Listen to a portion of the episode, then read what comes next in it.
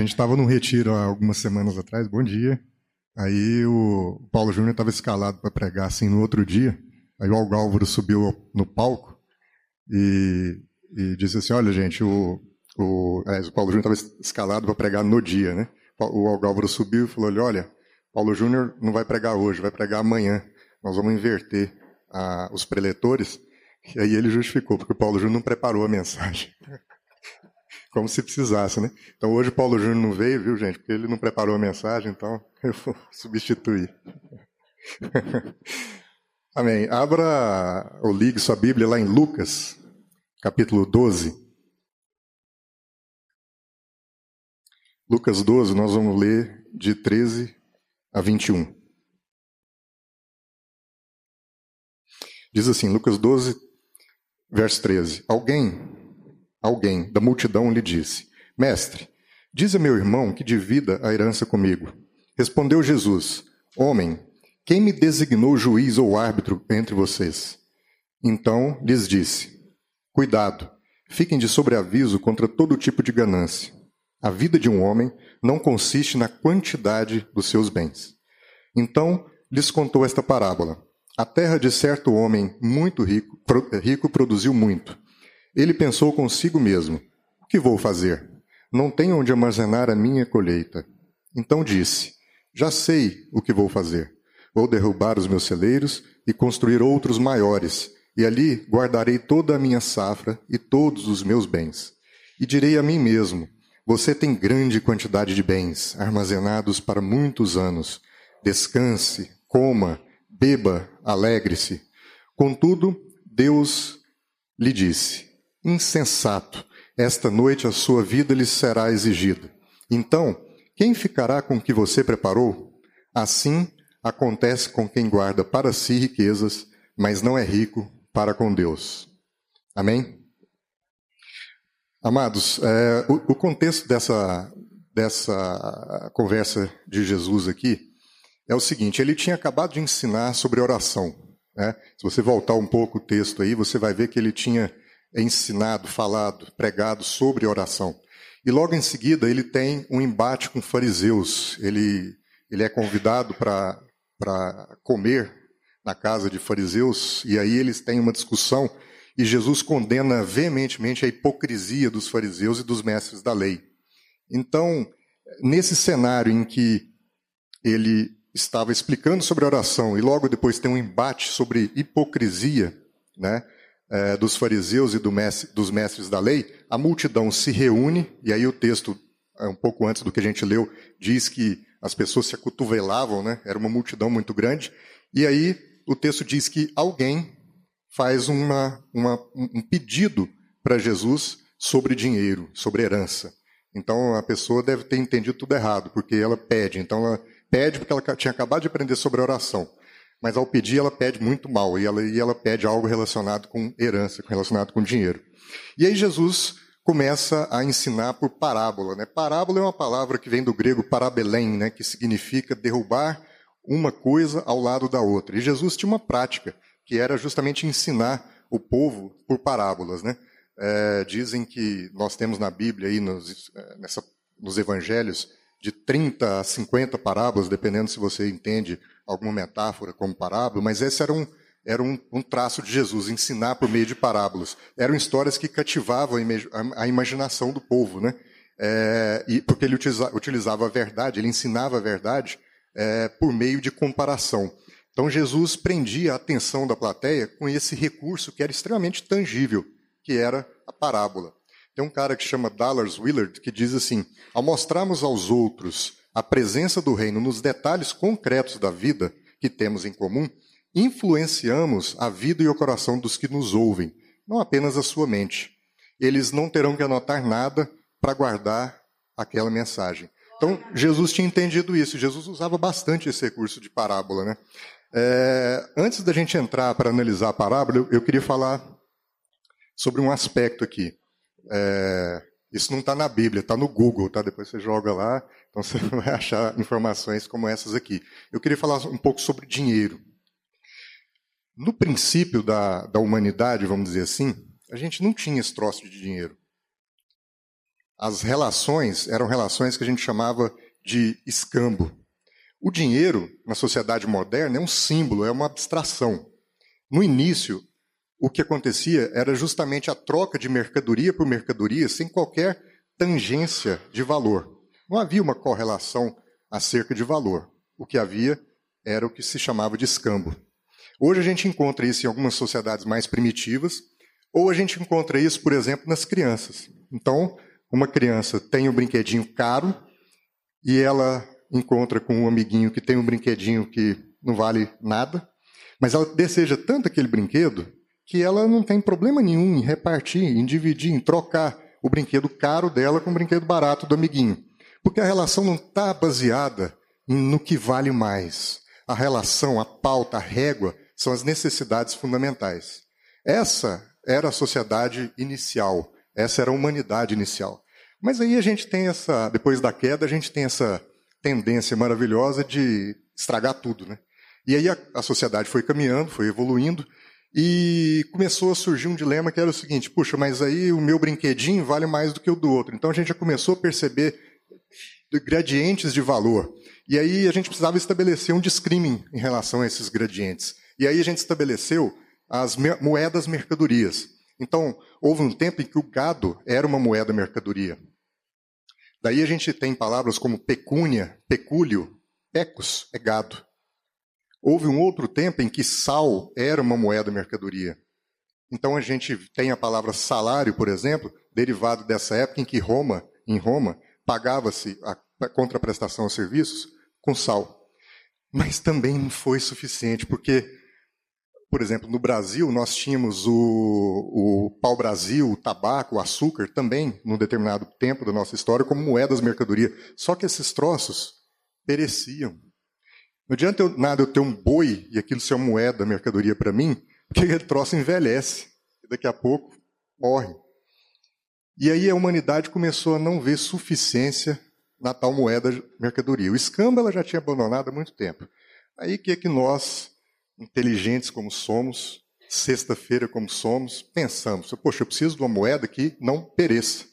E aí a gente pensou no metal já que aquela moeda mercadoria tinha a inconveniência de não permitir a acumulação, e eu tinha necessidade de acumular, agora eu penso em outra coisa que me permita a acumulação, o entesouramento. Então, além do, da beleza e dos outros símbolos, até religiosos, que o metal trazia em si, o metal era algo imune à corrosão. Então, maravilha. Então, o metal vai ser a minha moeda. A coisa foi evoluindo e na Idade Média as pessoas começaram a ter um problema, né? Porque ficar carregando ouro, prata, era uma situação complicada, carregando para lá e para cá. Então eles chegavam nos caras que se chamavam ourives, depositavam aquele metal e o cara passava para ele um, um, recibo, né? Então, beleza, meu tesouro está lá, guardado com ourives. E aí as pessoas começaram a perceber que dava para circular, ao invés de ir lá buscar minha, meu saquinho de ouro, pô, eu vou trocar com minha irmã aqui o meu papel ela vai lá e saca por mim. Então começou a ser também um embrião do papel moeda. No Brasil, em 1810, o Banco do Brasil começou a emitir papéis bancários, também como um embrião da moeda. De forma que hoje, os governos é que conduzem a emissão dessas, desses, dessas moedas, porque entendeu-se que assim nós teríamos maior segurança, até jurídica e financeira. Segurança é tudo que a gente não está tendo com relação a isso hoje em dia. O dinheiro, então, passou a ser um meio de troca, uma unidade contábil, uma régua de acumulação de valores. Mas por que eu estou falando isso? Porque quando a gente olha para o texto, a gente vê que a motivação daquela oração, daquele alguém, era justamente o dinheiro, a herança, era algo material. Então, para a gente começar a analisar isso aí, vamos voltar a um, um, versículo antes e vamos entender o seguinte: que no verso 11, Jesus tinha dito, estava explicando, que quando uma pessoa estivesse diante de uma autoridade, ela não se que ela não se preocupasse é, naquilo que ela iria dizer para se defender. E aí Jesus fala, porque o Espírito Santo vai te colocar no coração o que você deve dizer para se defender. E logo depois vem o começo desse trecho que a gente leu. O que significa que aquela pessoa tinha ouvido sobre a oração lá atrás, e agora, pelo que Jesus disse no verso 11, ela tinha buscado uma percepção sobre julgamento. Então parecia que Jesus estava falado, falando sobre julgamento. E aí o verso 13 vem e diz: Alguém na multidão lhe disse: Mestre, diz a meu irmão que divida a herança comigo. Primeiro ponto que eu queria chamar a atenção, que a gente meditasse aqui, é justamente nesse verso 13. Dá uma olhada. Alguém na multidão. Parece que há um desprezo bíblico para pessoas cuja motivação é o dinheiro. Porque, puxa, se você volta lá em Lucas 10, em 38 e 39, tá assim: certa mulher chamada Marta. Logo na frente, Maria, sua irmã. Se a gente volta lá em Lucas 8, 41, tá assim: um homem chamado Jairo. Se a gente vai em Marcos 10, 46, Bartimeu, cego, filho de Timeu. Agora, quando a Bíblia fala de ricos, parece que há um anonimato proposital, sepulcral. Parece que não se chama pelo nome. Mas quando a Bíblia fala de pessoas que experimentaram coisas com Jesus, a maioria são chamadas, a maioria é chamada pelo nome. Ou então é o centurião, que não é para quem Jesus não, não dá um nome, mas é o centurião. Ou então é o cego, mas nunca alguém. É muito frio, né? Herança, dinheiro. E aí a gente vê o primeiro traço desse cara, desse alguém, que na multidão, alguém fala para Jesus. O primeiro traço é o seguinte: parece que esse cara não teve um pai que o ensinasse a ser pai. Não, o texto não diz a idade do cara, mas fica claro que esse cara é um filho que não aprendeu a ser pai. Nós temos que ter o cuidado nas nossas vidas de, como pais, ensinarmos os nossos filhos a serem pais. Porque o pai não é aquele que se preocupa em pedir uma herança. O pai é aquele que se preocupa em deixar um legado. Então, quando o cara vira para Jesus e pede para que Jesus julgue para ele uma questão de herança, quando ele faz uma petição de herança, uma petição de dinheiro, esta é justamente a mentalidade de filho. Não é uma mentalidade de pai. Em momento algum ele se preocupa em pedir para Jesus algo que permita na vida dele a geração de um legado, algo que diz respeito a coisas espirituais. Mas ele foca o seu pedido, tendo aprendido os versículos antes sobre oração, ele foca seu pedido em algo que Jesus não tinha dito. Ele foca o seu pedido em coisas materiais. E aí Jesus responde, outra coisa extremamente interessante, no verso 14, abre aí, Jesus responde: Homem, quem me designou juiz ou árbitro entre vocês? Veja, desde o verso 11, a conversa era sobre julgamento, e agora Jesus transporta essa conversa para o campo da competência. Eu sou advogado, e quando Jesus dá essa, essa, essa resposta aqui, eu, como advogado, vejo muito a minha, o meu dia a dia, né? Porque o que é competência né, para o direito? Competência é uma faculdade. Né? Não vou dar aula de direito aqui, não, e nem é a minha, minha praia principal, mas é, competência é uma faculdade legal deferida a alguém para decidir certa questão. Basicamente é isso, né?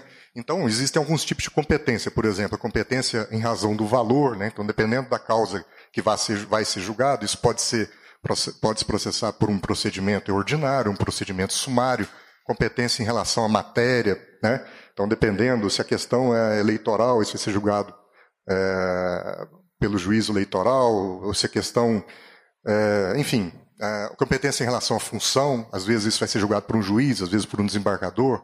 Competência em relação ao local, né? se foi um acidente, isso vai ser julgado no, no local onde houve o acidente. Então, existem no direito essas, essas questões de competência. O, o que Jesus está falando é, amigo, eu sou incompetente para julgar essa questão que você está me trazendo.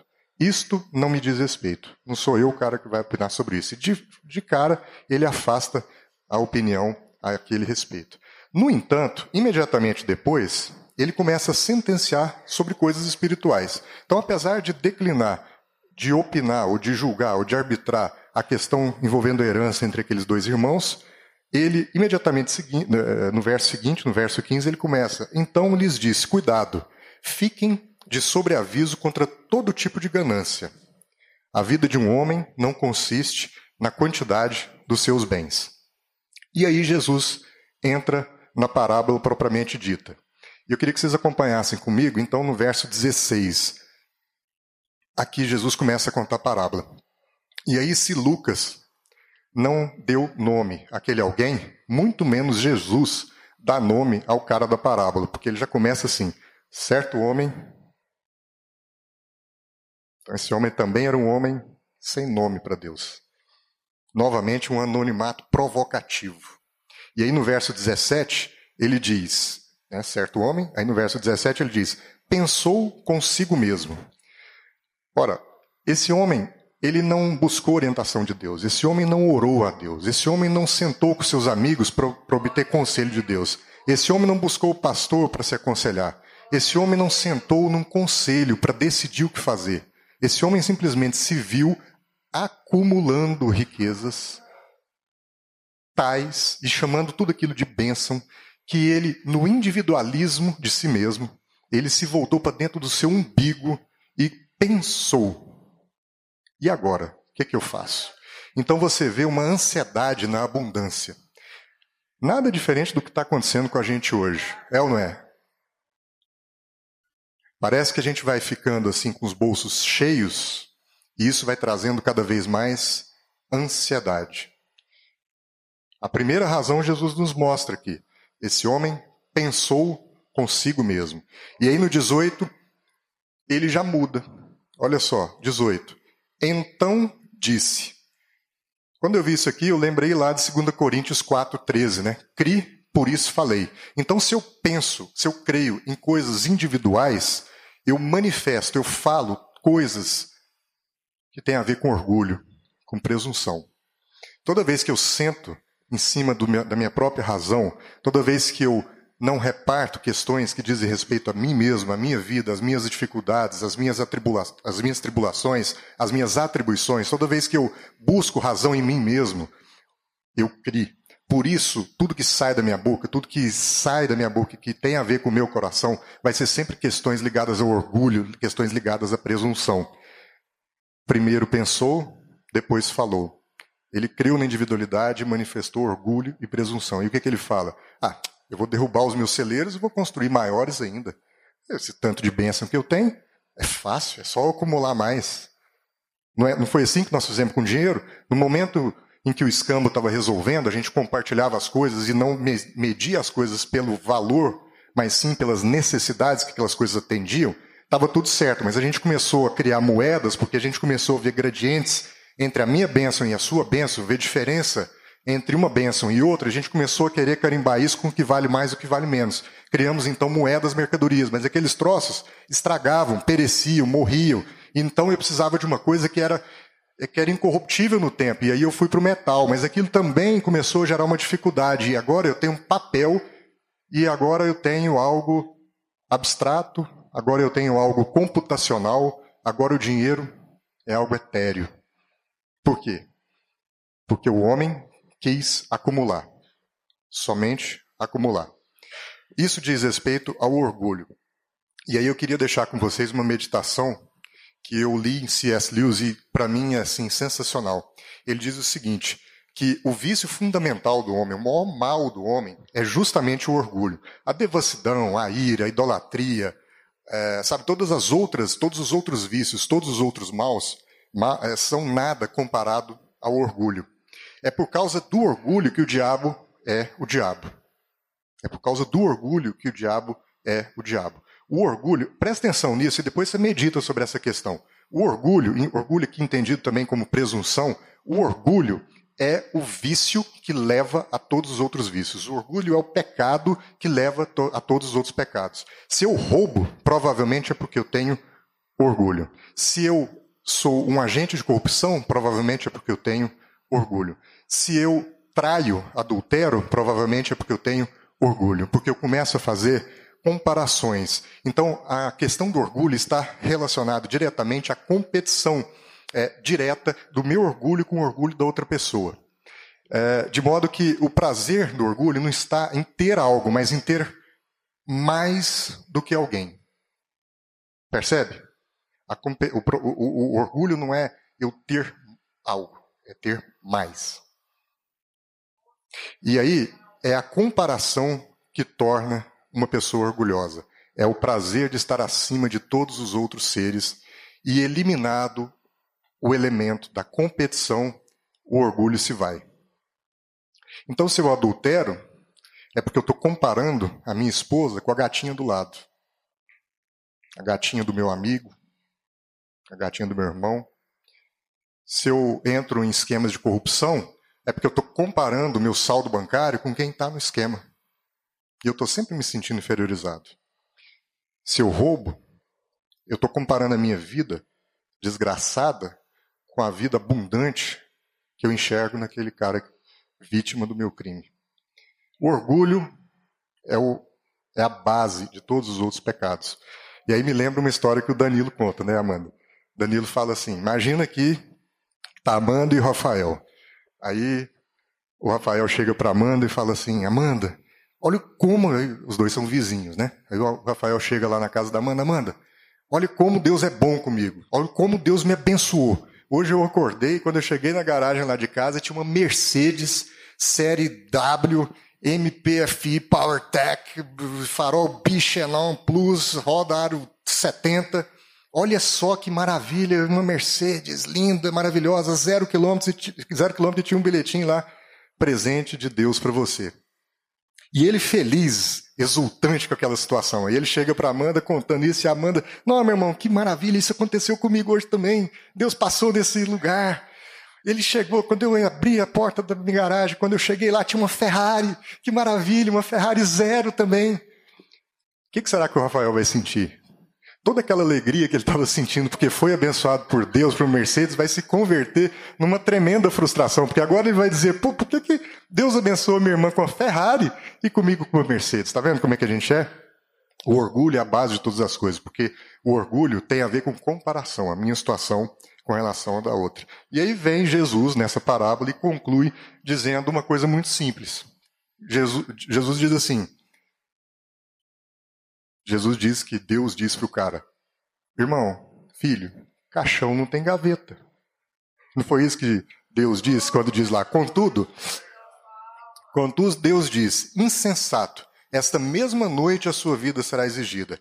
Então, quem ficará com o que você preparou? Assim acontece com quem guarda para si riquezas, mas não é rico para com Deus. O que, que Jesus está falando? Caixão não tem gaveta. Né? Então, o que, tem, o que tem nos apavorado é que a gente tem visto é, no nosso dia a dia, na nossa própria vida, é, a gente chamando de bens, de, de bênção, aquilo que alimenta o nosso orgulho. Então, as coisas acontecem na nossa vida e essas coisas estão alimentando o nosso próprio orgulho e a gente chama esses troços de bênção. Todos os dias isso acontece, mas são mesmo bênçãos? Às vezes, principalmente na área, na área material, as pessoas chegam dizendo para você: Nossa, Deus me deu um contrato maravilhoso, Deus me deu uma. Um, eu, eu, recebi um dinheiro imenso, eu, e o emprego, e a gente começa a, a, a, a medir a régua de bênção de Deus através das coisas materiais. Minha empresa está explodindo, minha empresa está crescendo, eu vou ser. Eh, mas será que são mesmo bênçãos?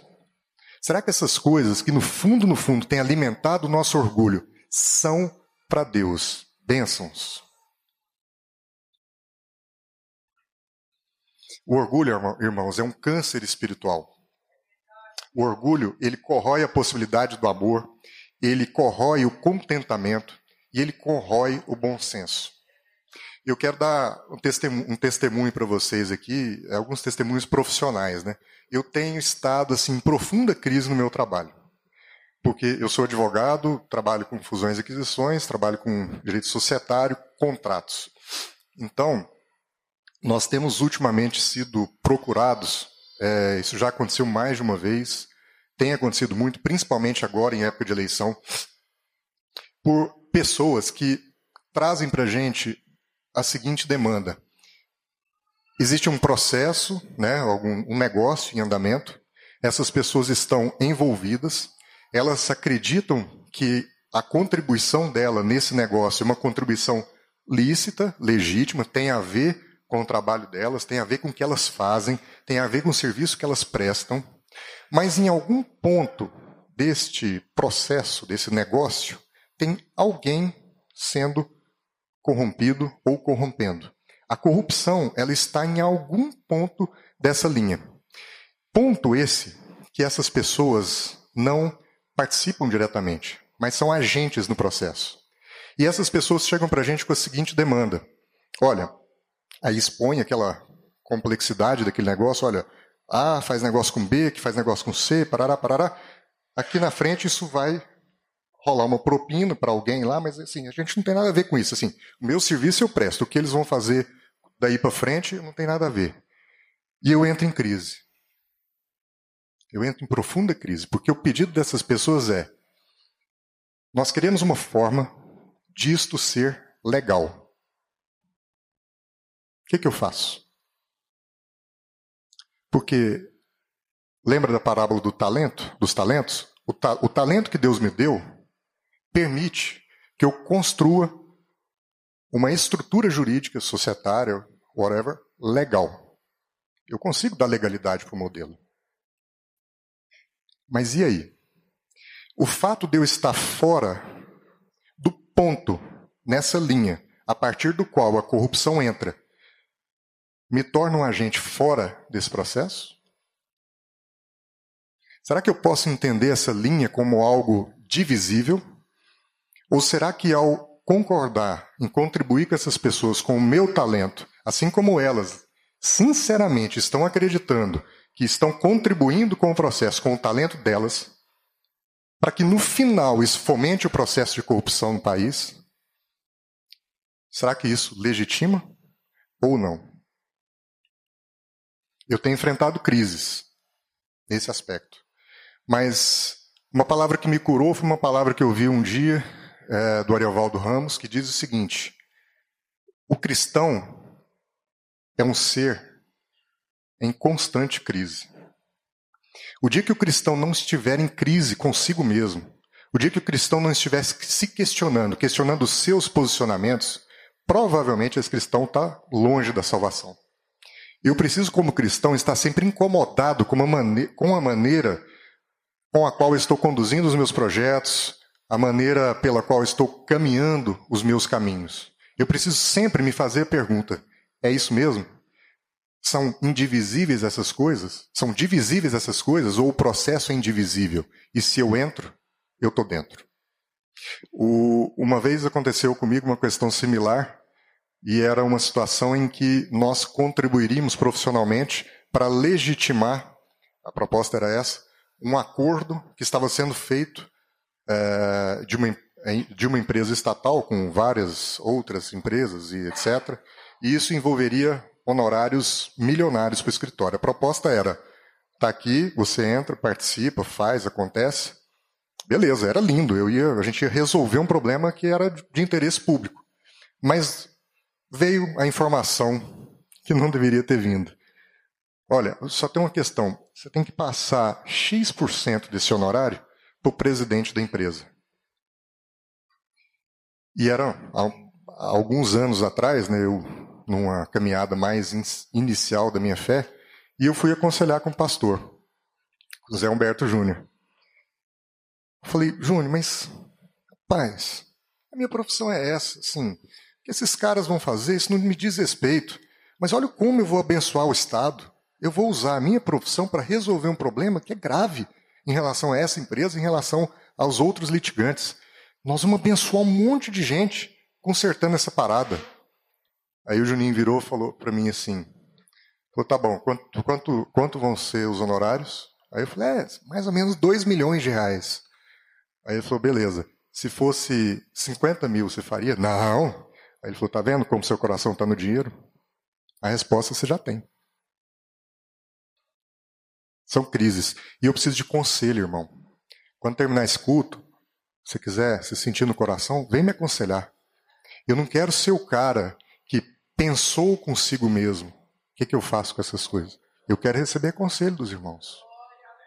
Então vocês me procurem no final. Mas Eu só quero pedir uma coisa: falem com Deus antes de vir falar comigo. Não venham dizer para mim coisas que Jesus não falaria. Não venham dizer para mim que eu mereço. Não venham dizer para mim que Jesus, que Deus tem prosperidade para minha vida, material. Eu não posso supor que eu mereço algo que Jesus não teve. Eu não quero parecer com Salomão. Eu quero parecer com Jesus. Eu posso até querer ter a sabedoria de Salomão. Mas eu quero ter a sabedoria de Salomão. Eu quero ter a sabedoria de Salomão porque Jesus teve sabedoria. Eu não quero ter o dinheiro de Salomão, porque Jesus não tinha onde reclinar a sua cabeça.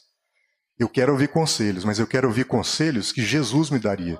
E eu espero ouvir conselhos dos meus irmãos, porque eu tenho dificuldade de ouvir a voz de Deus num trovão, no barulho de um ar-condicionado. Eu confesso que eu tenho essa dificuldade. E eu tenho experimentado na minha vida o conselho de Deus na boca dos meus irmãos, em conselho de gente. Mas os meus irmãos, quando sentam comigo para me aconselhar, e assim como quando eu sento com os meus irmãos para aconselhá-los, a gente tem uma disciplina de tentar buscar em Deus qual era, qual seria o conselho que Jesus daria. Eu quero conselho. Amados, se o orgulho, segundo C.S. Lewis, é o estado mental mais oposto a Deus. O orgulho sendo a raiz de todos os pecados, também é o estado mental mais oposto a Deus. E se o orgulho é o estado mental mais oposto a Deus, a humildade é o inverso disso tudo. E talvez a humildade seja o que mais se aproxima de Deus. Por isso, Jesus era manso, Jesus era humilde. Talvez o que vai me ajudar a resolver todas as minhas crises seja eu olhar para essas situações com humildade. E ao invés de querer julgar as pessoas que se aproximam de mim com propostas que elas acreditam sinceramente serem propostas corretas e propostas decentes, talvez o que vai me ajudar é ter a humildade e não a presunção. A, não a presunção de achar que eu tenho todas as respostas ou que eu estou certo, mas a humildade de reconhecer que há um campo missionário na vida dessa pessoa para ser tratado e que eu posso ser agente de convencimento, de transformação, de esclarecimento. Porque o que está acontecendo é o seguinte: a gente se relaciona, e aqui nós estamos num ambiente é, que a gente pode falar isso, porque todos devem viver ou conhecer situações como essa. A gente se relaciona muitas vezes, por exemplo, com o poder público, seja nas nossas empresas, seja em qualquer outra situação. E, e essas crises vêm, porque em algum momento a corrupção está aí, você vai se deparar com ela. E aí você começa a se proteger de perder dinheiro entrando e fazendo determinadas atividades, ainda que a corrupção esteja no processo. E você fala, isso é problema deles. Meu irmão, muda de vida, muda de emprego, muda de empresa, muda de trabalho. Se você não consegue ser coerente com o seu cristianismo o tempo todo, muda. Para que você vai se envolver com questões de corrupção? Isso não é para você. Você é um ser transformado. Muda. Ah, mas eu vou perder dinheiro. Amém. Amém. Porque eu também estou perdendo dinheiro quando eu digo não para esses projetos. Isso me dói. Não é, na, não é na, no coração. Isso me dói no banco. mas a minha consciência fica tranquila. A minha coerência é exercitada. E eu tenho a chance de dizer para as pessoas que há esperança. Porque quando eu olho para Jesus também, eu não vejo Jesus abraçando todas as oportunidades que poderiam dar para ele conforto. Pelo contrário, eu vejo para ele, eu vejo Jesus entrando em todas as questões que tiravam o corpo, a carne da zona de conforto e levavam para situações extremamente dificultosas. E às vezes a gente insiste com a nossa profissão, insiste com a nossa caminhada, nossa empresa, em estar no meio dessas coisas. E aí o máximo que a gente faz é o seguinte, ó, se tiver tiver corrupção, só não me fala. Como se eu pudesse estar fora do processo. Amados, se orgulho é o estado mental mais oposto a Deus, a humildade é o que mais se aproxima a Deus. E se alguém quer adquirir humildade, primeiro reconheça o próprio orgulho. Reconheça o próprio orgulho. E aí, para a gente entrar na, numa conclusão, a gente vê o seguinte: desse, dessa parábola a gente pode tirar alguns, alguns pontos. O primeiro deles a gente discutiu. Deus é tematicamente incompetente para dizer para você questões sobre dinheiro, para arbitrar dinheiro. Amados, Deus não é uma fonte de prosperidade que você vai lá e barganha alguma coisa com ele. Deus, o objetivo dele não é te colocar como cabeça. Deus, o objetivo dele não é te colocar como o ser mais próximo do planeta só porque você aceitou Jesus como Senhor e Salvador. Não é assim. Para com isso.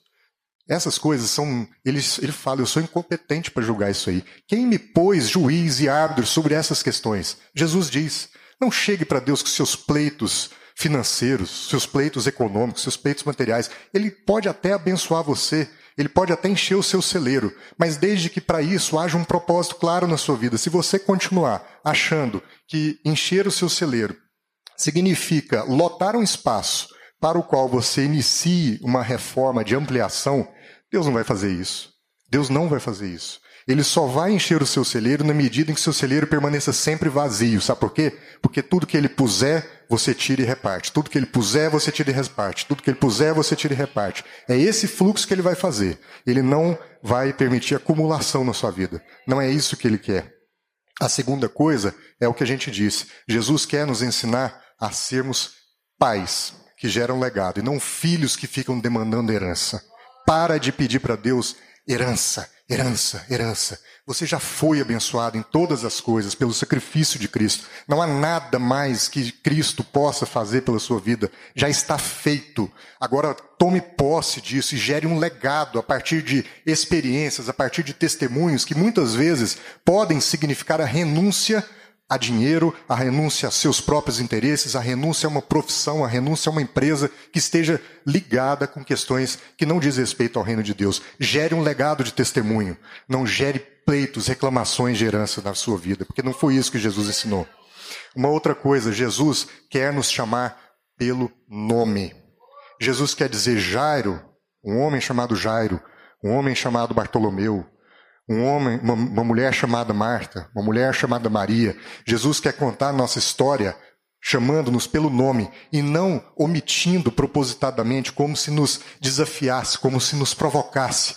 Amigo, eu não quero ser chamado de alguém por Jesus, eu não quero ser alguém no meio da multidão. Eu quero ser um Marlos que chega para Jesus e fala com ele, de pai para filho, de filho para pai, de amigo para amigo. Eu quero ser chamado pelo nome. Eu não quero ser chamado como alguém. Uma, outro, uma outra mensagem dessa parábola é que o nosso individualismo nos oprime, mas a nossa comunhão nos liberta. Todas as vezes em que eu sentar para racionalizar comigo mesmo o que, que eu faço com tudo que eu estou chamando de bênção na minha vida, o resultado não é bom. Porque tudo que vai ser gerado de dentro de mim é só orgulho, é só presunção. Mas a comunhão pode te libertar. Porque quando esses sentimentos vierem sobre a minha vida, e eu vou ter um amigo que vai virar para mim Fala, ô, presta atenção. O que, é que você está fazendo da sua vida? Com quem você está se envolvendo? Que tipo de corrupção você está metido? Você não é assim, essa não é a sua identidade, essa não é a sua natureza. E eu vou ser chamado de novo à prudência, ao bom senso, a um estado mental saudável. Uma outra mensagem desse texto é o seguinte: numa sociedade com menos entesouramento, com menos acumulação. Lembra do, como, como que a gente criou o dinheiro? Pelo desejo de entesourar, de acumular. Uma sociedade com menos entesouramento, menos acumulação, é uma sociedade de justiça. Depois você dá uma olhada lá em 2 Pedro 3,13. Deus diz assim: Todavia, de acordo com a sua promessa, esperamos novos céus e nova terra, onde habita a justiça. Amados, o reino de Deus é um reino de justiça. Se há um traço característico do reino de Deus, esse traço é a justiça. Uma sociedade que só acumula é uma sociedade que não pode haver justiça. E há justiça no mundo? Há justiça na nossa cidade? Há justiça nas Sodomas de hoje? Sabe por que Deus destruiu Sodoma? Porque não tinha um justo lá. Se tivesse um justo, talvez ele não destruiria. Dez, não acha ninguém. Será que a gente acha justo em Goiânia hoje? Será que a gente acha justos no Brasil hoje? Eu digo, em Goiânia, se, se eu for comparar com, com a minha vida, eu não acho justo. Porque eu não sou justo. Eu ainda tenho muito a aprender. Estou pedindo conselho para os irmãos. Sabe o que Deus fez quando não achou justos na terra? Destruiu. Sabe qual que é o papel da igreja? Revelar e formar justos nas cidades. Pessoas que entendem que o objetivo delas é repartir, não acumular. E não acumular. E às vezes as coisas acontecem e a gente fica culpando a Deus. Então, como é, o exemplo daquela favela em São Paulo que deslizou quando houve chuva. Aí um cristão entrou num táxi e aí o taxista ficou sabendo que ele era cristão. Como é que Deus permite uma coisa dessa? E ele respondeu: Não, Deus permitiu isso. Deus não fez isso. Como assim? Olha lá, todo mundo morreu. Então, falando, peraí. Desde quando chove na terra? Há muito tempo.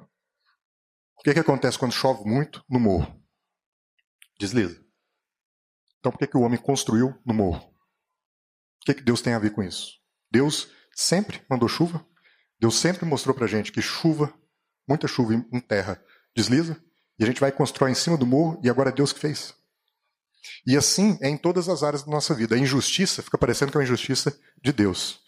E aí, é, eu queria encerrar com uma parábola dos nossos dias. Vou pedir o Natan, porque é, Jesus ensinava por parábolas, e hoje nós temos parábolas mais eficientes, né? Se a parábola era algo contado, contextualizado para o dia a dia, para fixar a nossa mente, hoje a gente acha com a tecnologia vídeos.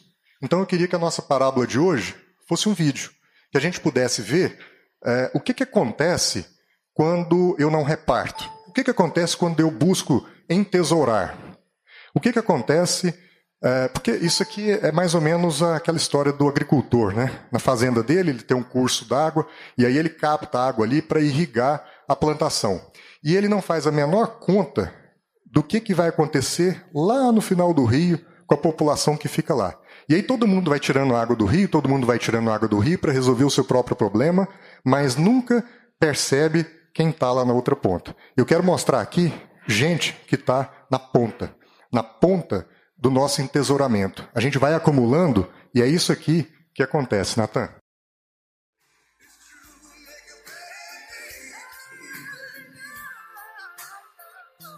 Talvez é, não era o vídeo adequado para mostrar assim, no, domingo de manhã, né?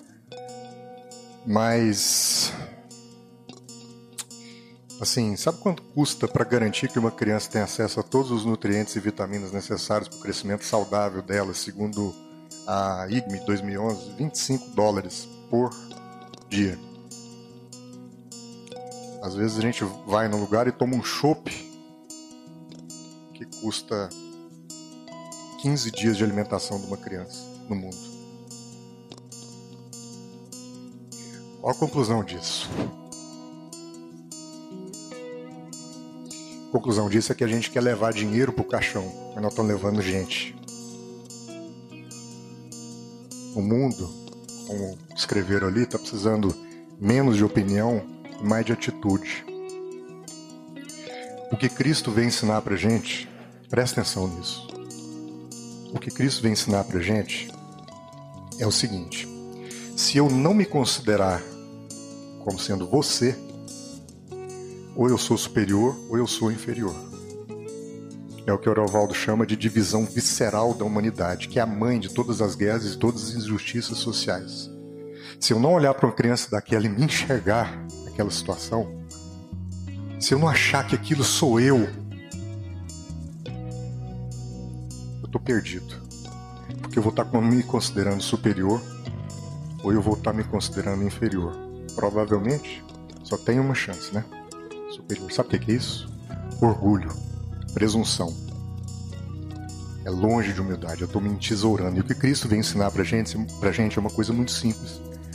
Cristo veio resgatar a unidade nessa humanidade caída. A gente foi um lá atrás.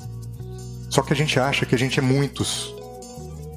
Quando a Bíblia diz que nós, tudo foi criado nele, por ele, para ele, que nós somos corpo de Cristo, que nós nos reuniremos com Ele no final, que nós somos parte dessa videira, nós somos, somos ramos nessa videira, isso tem a ver, meu irmão, com unidade. Porque também o C.S. Lewis ele diz assim: a gente só consegue ver o presente. Né? Se nós pudéssemos enxergar o passado, tudo seria assim diferente na nossa visão. Porque houve um tempo em que todo homem era parte da sua mãe. E um tempo um pouquinho anterior, nove meses antes, também era parte do seu pai. E houve um tempo em que esse pai e mãe eram parte dos avós. E se a gente pudesse então enxergar o mundo da forma como Deus enxerga, nós não veríamos é, uma multidão, um pontilhado de entes distintos, individuais. Mas nós veríamos como Deus vê uma única coisa viva, como uma árvore bem frondosa. Cada indivíduo afigura, afigurar-se-ia ligado a todos os outros. E assim como todos estão ligados aos outros, todos estamos ligados a Deus. Tem uma frase que eu não concordo com ela, que diz assim: dinheiro compra tudo, até amor verdadeiro, do Nelson Rodrigues. Eu queria deixar uma outra frase fazer um contraponto com essa. A vida de um homem não consiste na quantidade dos seus bens. Jesus Cristo. Lucas 12, 15. Amém?